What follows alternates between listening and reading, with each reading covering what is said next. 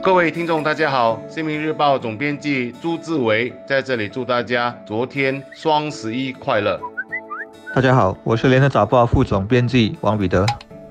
我想，就算是在传统老派的人，应该还是会知道十一月十一日代表着什么。过去是属于单身人士的光棍节，但现在已演变成家喻户晓的全球大血拼活动。全世界的网购平台都在昨天进行大促销、大优惠、大送礼。我的耳朵边还回响着同事昨天和我说的一句话：他买了一台五十几寸某牌子的电视机，前两周以一千三百。多元出售，可在双十一却能以六百八十多块就买得到，这么大的折扣，商家到底赚些什么？问起一名这方面的行家朋友，他说主要在于两点：各个网购平台要打响知名度，所以必定会在全球抢购的昨天推出令人难以置信的优惠，让消费者留下深刻的印象。但第二点也才是重点，别以为大优惠就会让商家血本无归，不是这样的，因为为了配合双。双十一，好些厂家都会大量生产历来受欢迎的产品，例如无线吸尘机、洗衣机、电视机和空气净化器等等。因为生产比较大量，所以成本可以压低，而唯一的条件就是要求合作的网购平台大量的进货，卖价也是超低的。那样的话，网络平台就能以比较实惠、优惠的价格卖出去给消费者。我当时就直接问朋友一个问题：哇，那平时那些电视机、吸尘机不都是？抬高了价格来出售吗？朋友笑而不语。他说：“各行各业当然有各自的商业操作手段。十多年前的双十一，没有多少人留意。双十一如今已经是世界注目的活动了。以昨天天猫的情况来说，在开始的九十六秒内，全世界的交易额已超过一百亿元人民币，相等于十九点四亿新元。这已是一项新的记录，比旧记录还快了二十九秒。”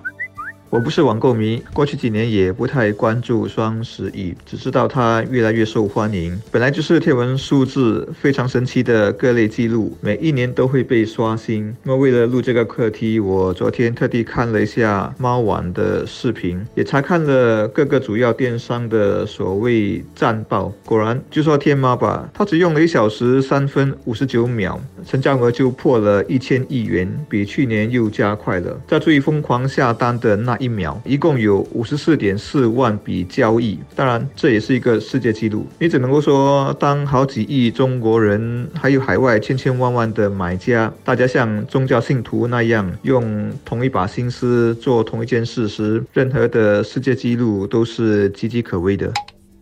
本地的三大网购平台昨天也积极参与了双十一热卖会。根据记者的访问，他们的销售情况都比去年来的好。可能有人会好奇的问，是什么促成这么多消费者愿意在双十一大撒钱买产品？美国一名心理学家 Ryan Howard 就认为，购物的冲动其实是人类的一种本能，而网购之所以能够成功打动人心，主要在于三方面：一、从众心理，也就是人买我也要买；二、从货。或控制感，因为购物能释放我们的情绪，让我们快乐。三、损失的厌恶感，因为商品打折出售，不买的话，我们会产生损失的心理，这种感觉会促使我们去买更多，以减少自己的损失。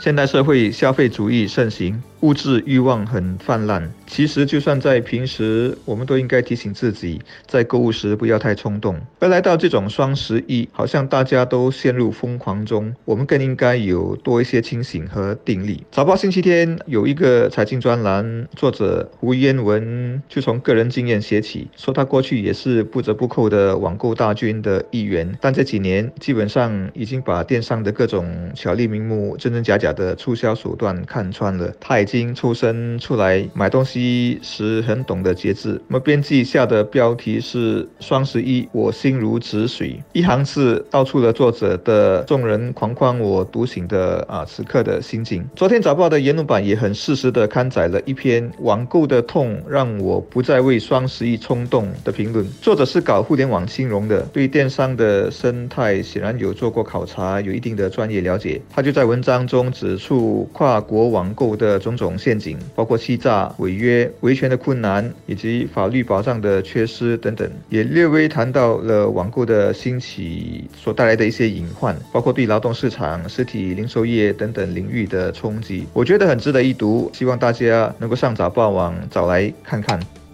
拥有实体店的商家朋友最害怕的就是昨天双十一，因为看不到的人都在网上买东西了，而他的店面也看不到人，生意惨淡。大家如果有注意到，我们有好些商场已经是饮食店越开越多，零售店却越开越少。因为实体店卖东西不仅得面对网络平台的抢客问题，而且还要面对租金居高不下和人手难请等等问题。所以，如何帮助他们积极的转型求？求新求变，走出困境，也是政府、商家和消费者应该持续不断探讨的问题。